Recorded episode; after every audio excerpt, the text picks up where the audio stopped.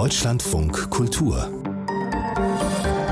Lesart mit Miriam C. Herzlich willkommen zu vier Lieblingsbüchern, die wir Ihnen aus diesem Jahr noch ganz jung früher schon empfehlen wollen.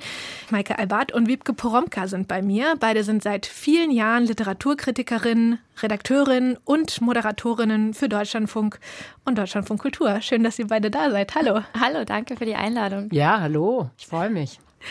Ihr habt beide Bücher mitgebracht, die in dieser noch jungen Literatursaison schon eure Aufmerksamkeit ganz gefesselt haben. Ich muss sagen, ich weiß noch nicht, welche Bücher das sind. So will es nämlich das Konzept von unserer Team-Überraschungssendung.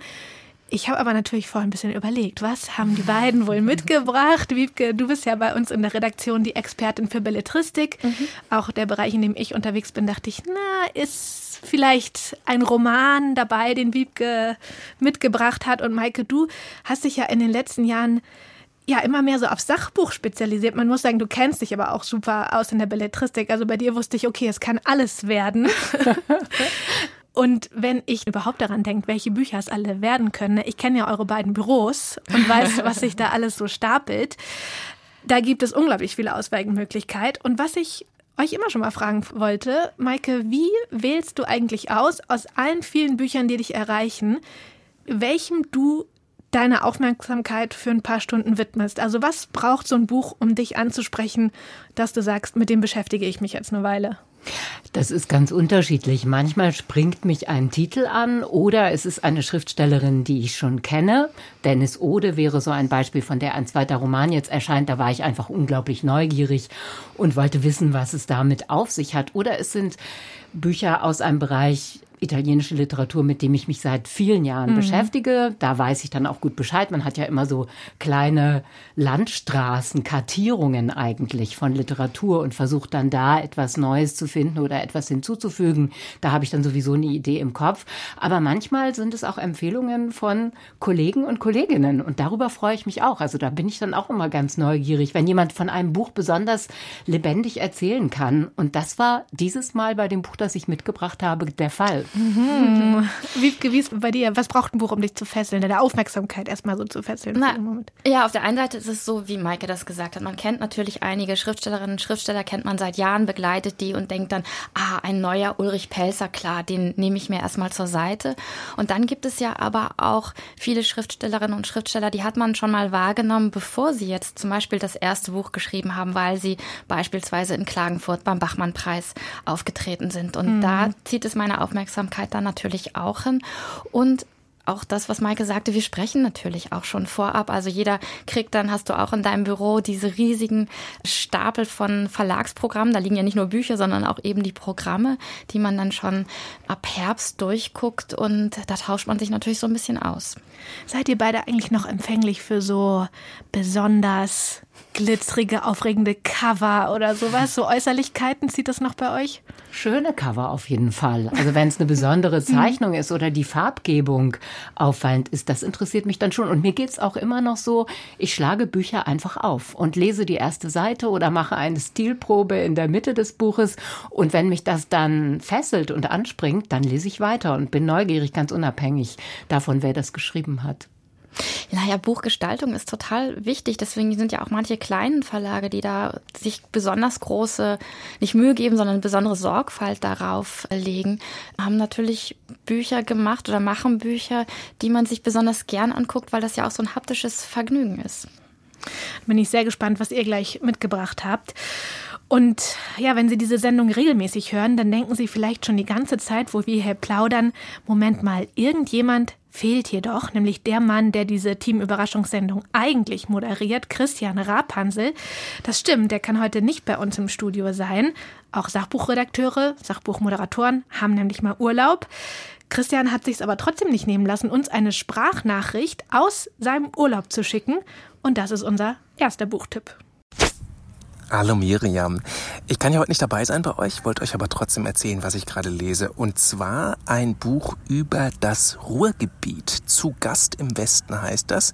Und geschrieben hat das der Journalist und Schriftsteller Ingo Schulze. Der ist ja in Dresden geboren, lebt und arbeitet jetzt in Berlin. Der war jetzt aber ein halbes Jahr lang im Ruhrgebiet in Mülheim zu Gast. Ich glaube, als so eine Art Stadtschreiber.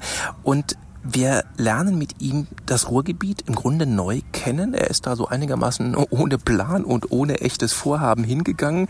Äh, und er schließt sich dann da so ein bisschen, dass das Ruhrgebiet für seine Begriffe erstmal erstaunlich wohlhabend und reich ist. Auf den zweiten Blick sieht er natürlich, es ist auch bitterarm. Das Ruhrgebiet, das hat so eine Nord-Süd-Teilung.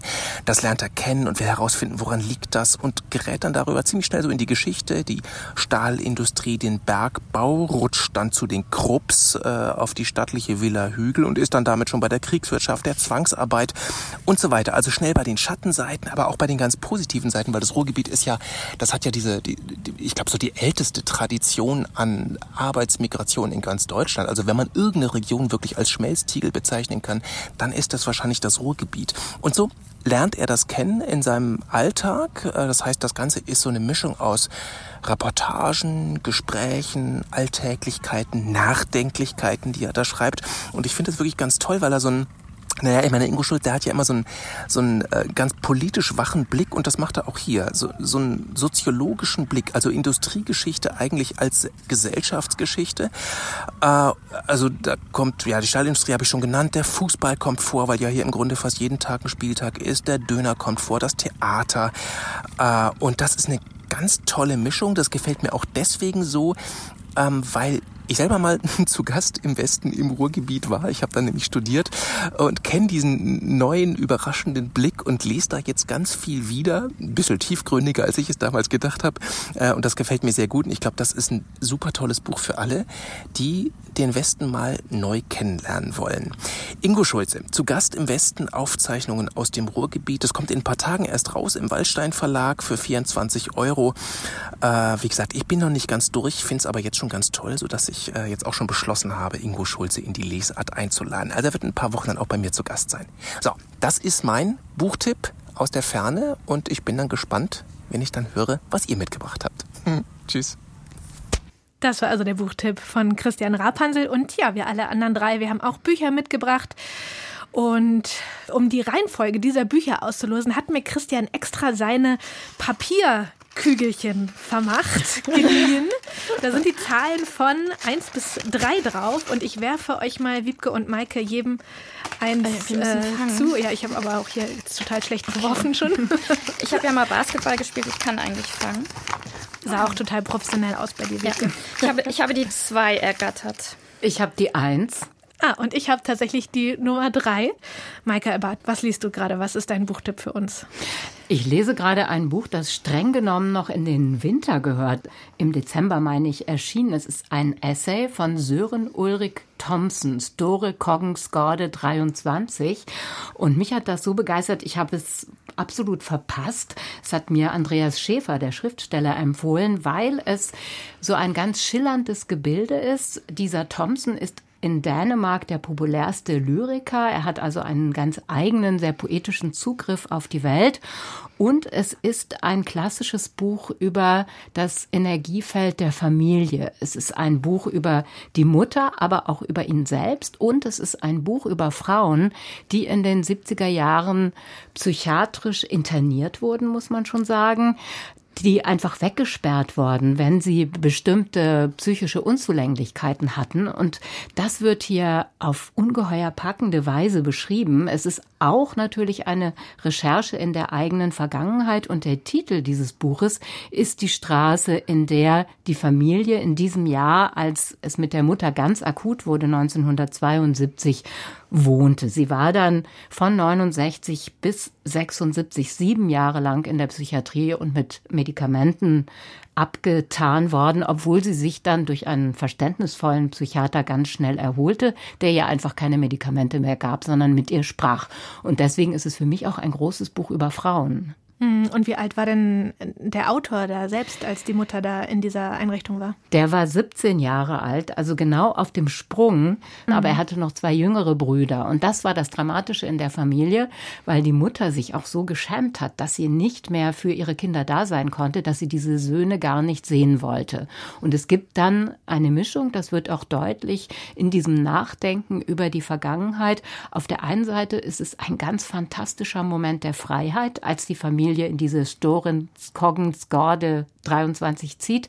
Es ist eine neue Wohnung. Es ist die Großstadt, nach der die Familie auf dem Land gewohnt hatte.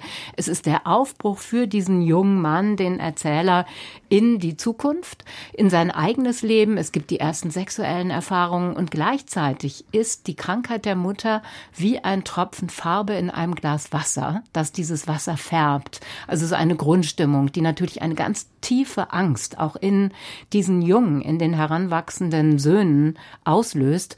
Und das finde ich ist ungeheuer feinfühlig beschrieben. Also dieser 17-Jährige, der aufbricht in die Welt und gleichzeitig, er hat zu der Mutter dann eine ganz innige Beziehung, auch später wieder, eigentlich gefesselt ist an diese Mutter, die krank ist. Und ist es denn, das klingt jetzt so, ist das ein autofiktionaler Roman? Nein, es ist wirklich ein Essay. Mhm. Es ist auch eine Kampfschrift gegen die Psychiatrie. Es ist eine große Parteinahme für die Psychoanalyse.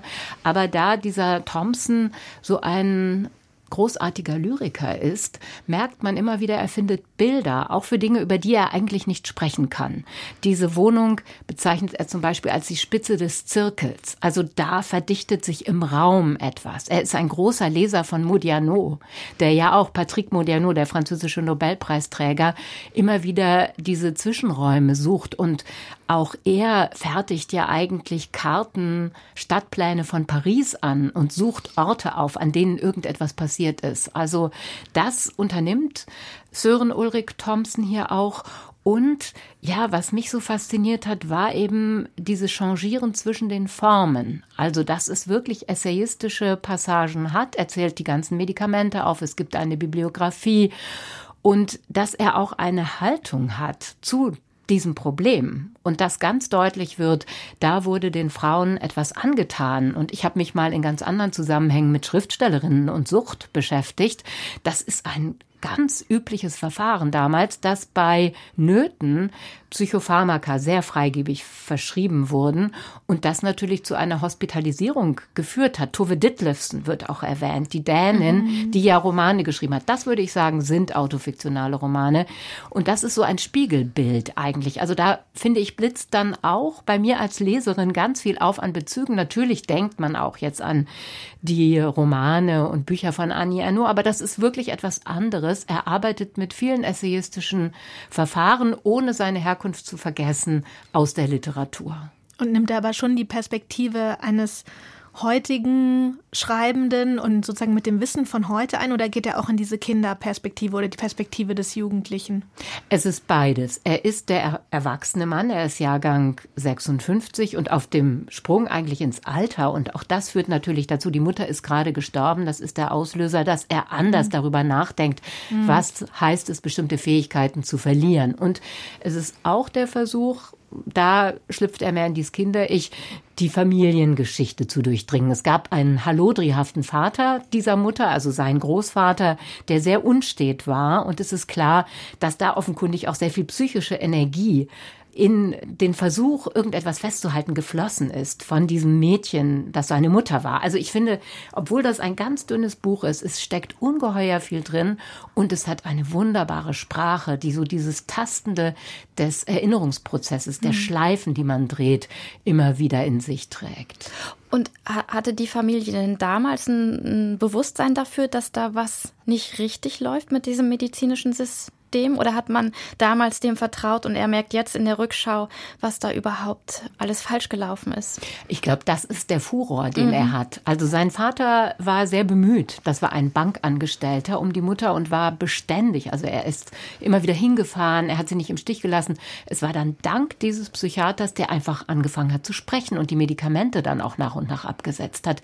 Das war die Rettung der Mutter und er hatte immer gern an ihn schreiben wollen. ich glaube gerade, diese Sprachlosigkeit des Kindes, auch dieses nicht wissen können und wollen der Söhne, das führt dann dazu, vielleicht ist er deswegen Lyriker geworden, dass er da noch einmal nachforschen wollte. Und du würdest sagen, Maike, das kann man jetzt auch in diesem noch grauen Februar lesen? Oder zieht einen das doch tiefer in die Regendepression. Nein, es ist das Gegenteil, weil er eine ganz starke Zukunftslust hat. Also er sagt, die Gegenwart war für ihn auch immer schön, weil er die Zukunft gespürt hat. Und selbst die Mutter hat das. Das war eine ihrer Eigenschaften. Und es ist ja die Geschichte einer Heilung über das Erzählen, über das Sprechen, über das Ausleuchten von psychischen Zuständen. Und das hat mich jetzt gerade eigentlich glücklich gemacht. Sagst du uns noch mal den genauen Titel und wo es erschienen ist? Sören Ulrich Thompson, Storykogensgarde 23 lautet der Titel An Essay, der Untertitel aus dem Dänischen übersetzt von Hannes Langendörfer. Das ist erschienen im Surkamp Verlag es hat 126 Seiten und kostet 20 Euro. Sie hören Deutschlandfunk Kultur. Maike Albert und Wiebke Poromka, die sind bei mir im Studio und wir sprechen über Bücher, die uns in den letzten Monaten schon begeistert haben. Maike Albert haben wir gerade gehört mit ihrer Empfehlung und die Nummer zwei ist Wiebke Poromka. Was hast du uns mitgebracht? Ich muss jetzt mal kurz sagen, dass jetzt die Hörerinnen und Hörer bestimmt nicht mehr glauben werden, dass wir uns nicht absprechen vor dieser Sendung, sondern dass wirklich jede von uns überraschende Bücher mitbringt, weil Maike, mein Buch passt in gewisser Weise thematisch jedenfalls wahnsinnig gut zu der Empfehlung, die du gegeben hast. Es ist nämlich auch ein Buch über Krankheit und über den Umgang der Gesellschaft damit. Ähm, es ist auch ein Buch über Herkunft und vor allen Dingen auch über das partielle Nichtfunktionieren in der Gesellschaft. Das ist Weltalltage von Paula Fürstenberg, ein Roman, der vor ein paar Tagen erschienen ist. Und wir haben ja eben auch über Cover gesprochen und das ist ganz interessant, wenn ihr hier mal guckt, Weltalltage. Man muss so ein bisschen sich konzentrieren und um überhaupt diesen Titel lesen zu können, weil die Buchstaben so ein bisschen mhm. auseinanderfallen oder durcheinander gewürfelt aus sind, ne? Ja, ja, genau. Und das entspricht eigentlich relativ gut der Krankheit, die diese Erzählerin die dieses Romans hat. Die hat nämlich oder leidet an einem unergründlichen Schwindel von Kindheit an. Der überfällt sie immer wieder und sie geht von Arzt zu Arzt, von Expertin zu Expertin und niemand weiß so richtig, was es mit dieser Krankheit auf sich hat. Und ganz entscheidend ist auch die Herkunft dieser Erzählerin. Die kommt nämlich aus dem Osten. Das ist eine junge Frau, die ist mit einer alleinerziehenden, eher prekär lebenden Mutter aufgewachsen, die auch das Leben nicht so ganz im Griff hat, die schon mal abends in Kneipen versagt und dann nicht weiß, an welchem Tag sie ihre Tochter jetzt zur neuen Schule bringen muss, weil sie denkt, es ist erst Montag, aber es ist eigentlich schon Mittwoch. Und dadurch hat diese Erzählerin so ein relativ ja, ein geringes Selbstbewusstsein natürlich vor allen Dingen dem Gesundheitssystem gegenüber. Ne? Also da tritt man sozusagen immer so ein bisschen mit Scham oder auch mit einem Schweigen den Ärzten gegenüber und auch der eigenen Geschichte. Das heißt, dass sie eigentlich über diese Krankheit auch nie wirklich erzählt hat. Und jetzt passiert Folgendes, dass es nämlich eine zweite Figur gibt in diesem Roman. Das ist Max. Das ist ihr bester Freund seit Kindheitstagen. Die wohnen jetzt auch zusammen. Und der war immer so der Gesunde, der Beschützer, der ist mit ihr immer schwimmen gegangen, weil alleine schwimmen durfte sie nicht. Der hat sich so einen Anhänger ans Rad gebaut und sie rumgefahren, weil Radfahren durfte sie auch nicht. Und jetzt erkrankt der Max womit sie erstmal überhaupt nicht umgehen kann, der bekommt nämlich eine Depression. Und plötzlich sprengt der im Grunde dieses eingespielte, seit Jahren eingespielte Muster auf, was aber dazu führt, dass sie anfängt zu erzählen. Und sie sagt eigentlich, sie will ihre eigene Geschichte da rauslassen, wie das so ihre Art ist und will über Max erzählen, aber natürlich erzählt sie dann auch über sich und über ihre Krankheit und probiert überhaupt mal eine Sprache zu finden für diese Krankheit. Und Paula Fürstenberg, das ist übrigens ihr zweiter Roman, die hat zwei erzählerische Besonderheiten, nämlich einmal erzählt diese Erzählerin in der Du-Perspektive, also sie spricht sich mhm. ähm, permanent an, was vielleicht auch gar nicht so, so fernliegend ist, wenn man über einen Körper erzählt, der nicht so funktioniert, wie man das will, der einem partiell dann manchmal auch fremd ist.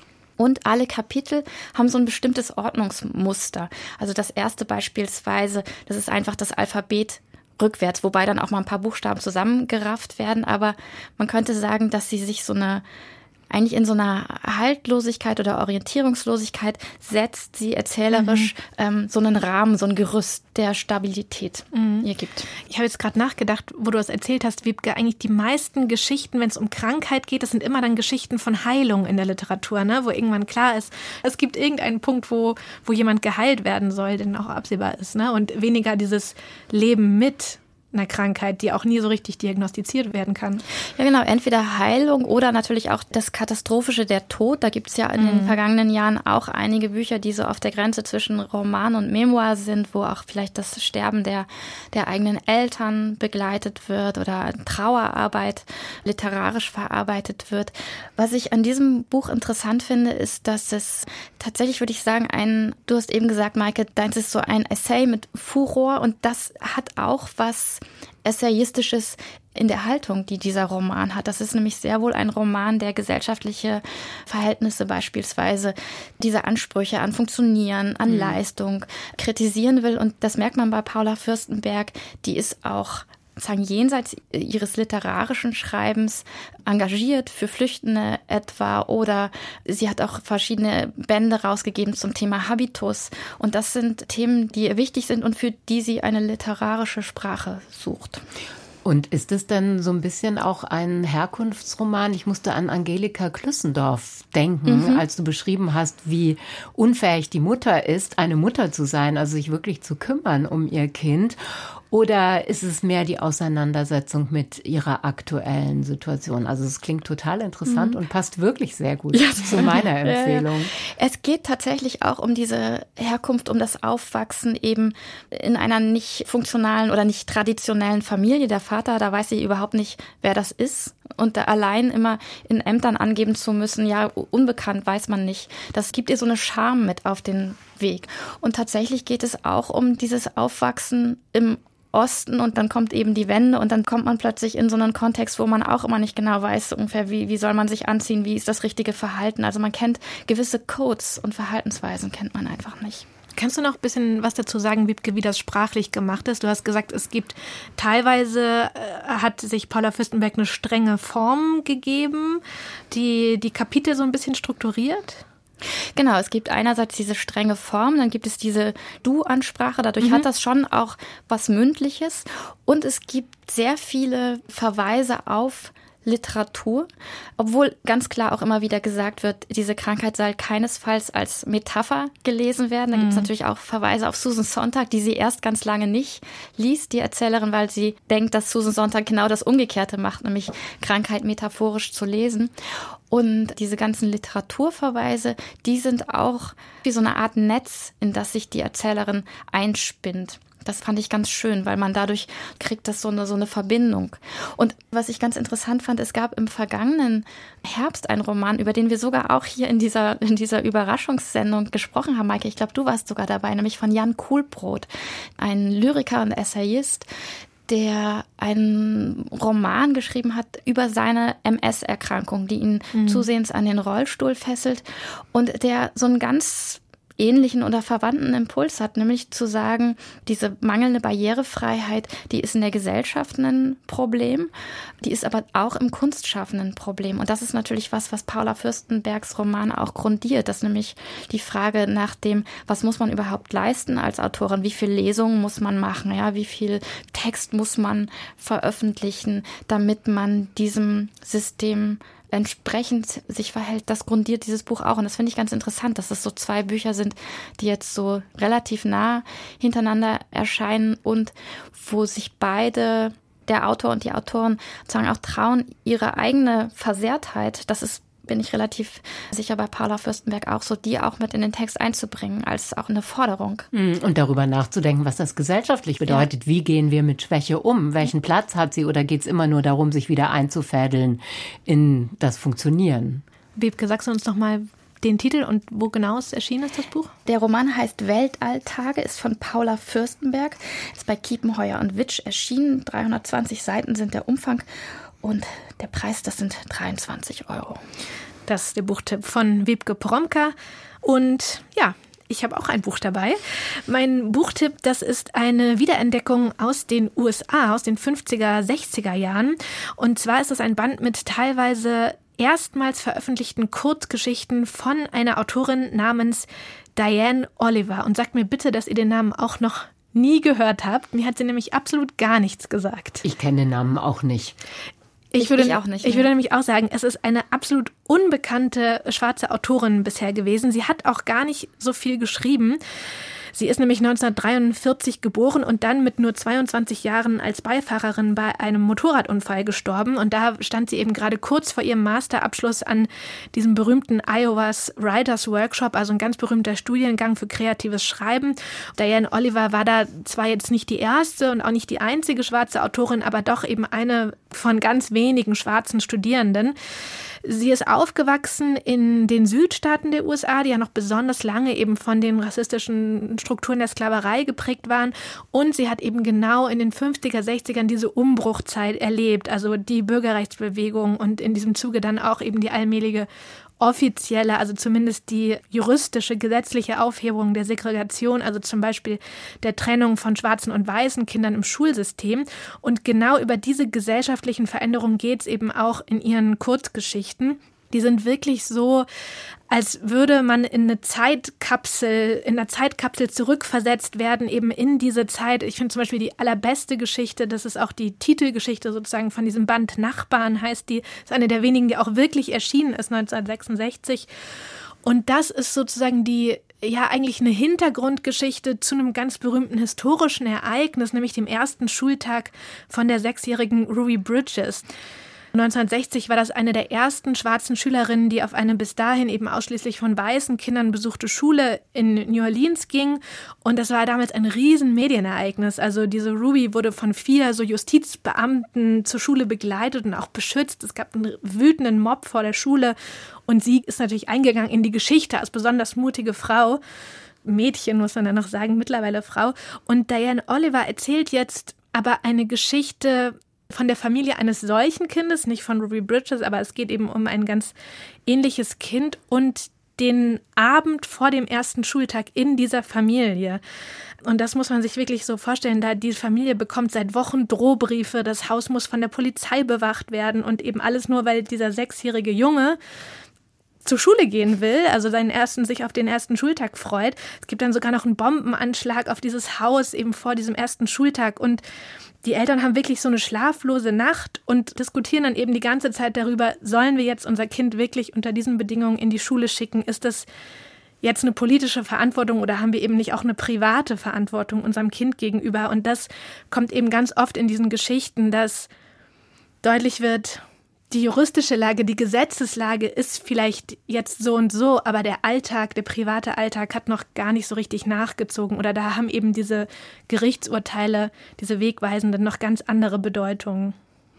Und wie würdest du sie einordnen? Also die Art und Weise, wie sie erzählt, ist das typisch für diese Zeit, für die Zeit, in der die Geschichten entstanden sind? Es gibt ja so eine Reihe von Wiederentdeckungen, mhm. auch gerade amerikanischer Autorinnen und Autoren. Und man hat so ein Augenmerk auch auf das Schreiben von Schwarzen. Ist da irgendwas besonders auffallend? Man weiß ein bisschen so, was sie gelesen hat. Also sie hat zum Beispiel anscheinend James Baldwin sehr verehrt, der so ungefähr 20 Jahre älter ist als sie, aber auch Ernest Hemingway. Mhm. Also so ganz unterschiedliche Einflüsse. Und ich würde sagen, dass sie einen recht nüchternen, realistischen Stil hat. Vielleicht schon so fast so naturalistisch eigentlich schreibt, in so einer ganz um, mm, unpathetischen, auch schlichten Beschreibungssprache, vier Dialoge auch einbaut und ja, ihre Figuren, ich weiß nicht, ob das typisch ist für die Zeit, ihre Figuren aber auch oft scheitern lässt. Also zum Beispiel diese Eltern dieses Jungen, die entscheiden dann am Ende dieser Nacht oder an diesem Morgen, dass sie ihn nicht in die Schule schicken, weil sie denken, wenn ihm was passiert, das können wir nicht mit uns vereinbaren, jetzt unsere private Fürsorge für, für dieses Kind einfach. Und das ist auch so ein ganz charakteristisches Merkmal, fand ich, dieser Geschichten, auf diese Resignation, die da auch irgendwie drin steckt.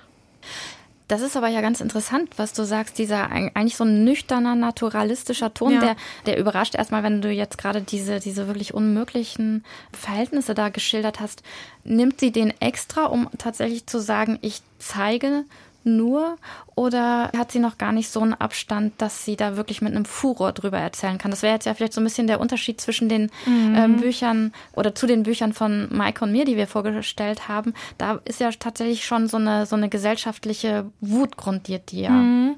Ja, sowas kommt schon vor. Also so Geschichten gibt es auch, die mehr so eine Wut in sich haben. Es gibt zum Beispiel auch eine Geschichte, wo schwarze Jugendliche dann so ein Sit-in machen, also sich weigern, die Restaurantplätze, die ausschließlich also für weiße Menschen vorgesehen, reserviert sind, zu verlassen und dann also auch verhaftet werden. Also das ist schon so eine kämpferische Geschichte. Es gibt zum Beispiel auch, um jetzt nochmal eure Bücher mit den Krankheiten und dem Gesundheitssystem aufzugreifen, es gibt auch eine Geschichte, da ist eine Familie, die wartet so vor dem Gesundheitsamt äh, darauf irgendwie dran zu kommen und sie, sie warten irgendwie den ganzen Tag und abends werden sie nach Hause geschickt, ohne dran zu kommen.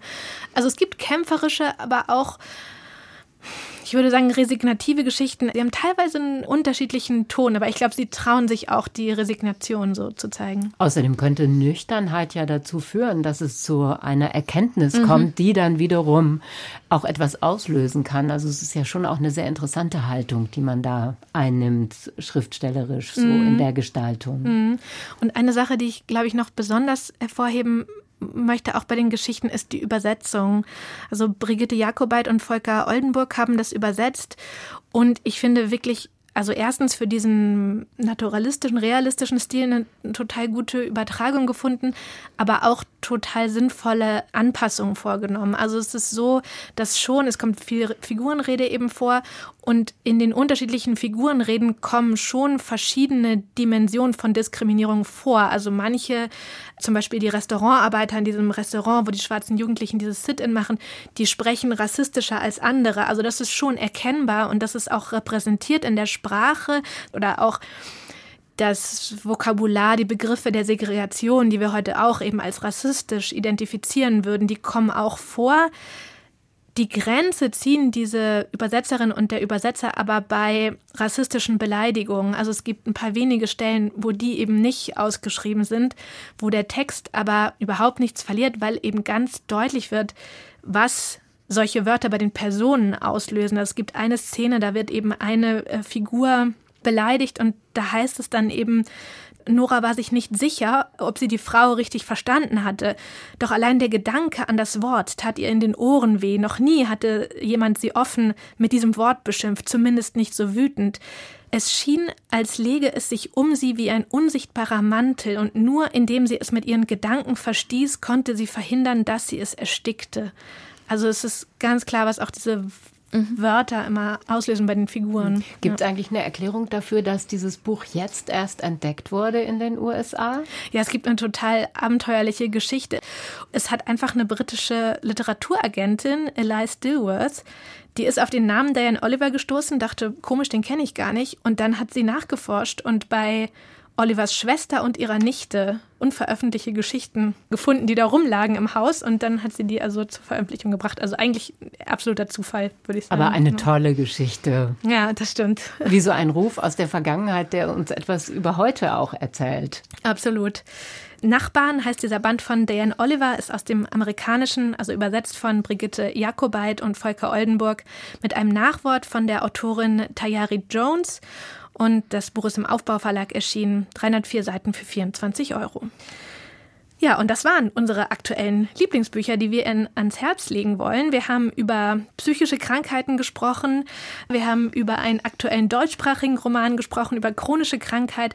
Wir haben über eine Wiederentdeckung aus dem USA der 60er gesprochen und Ingo Schulze war auch noch zu Gast im Westen. Das haben wir gehört. Maike Albert, Wiebke Boromka und Christian Rapansel in die Ferne jetzt sozusagen. Danke euch allen, dass ihr da wart. Gerne. Ja, sehr gern. Und ich werde eure Bücher auf jeden Fall lesen. Ich, ich auch. Gleichfalls.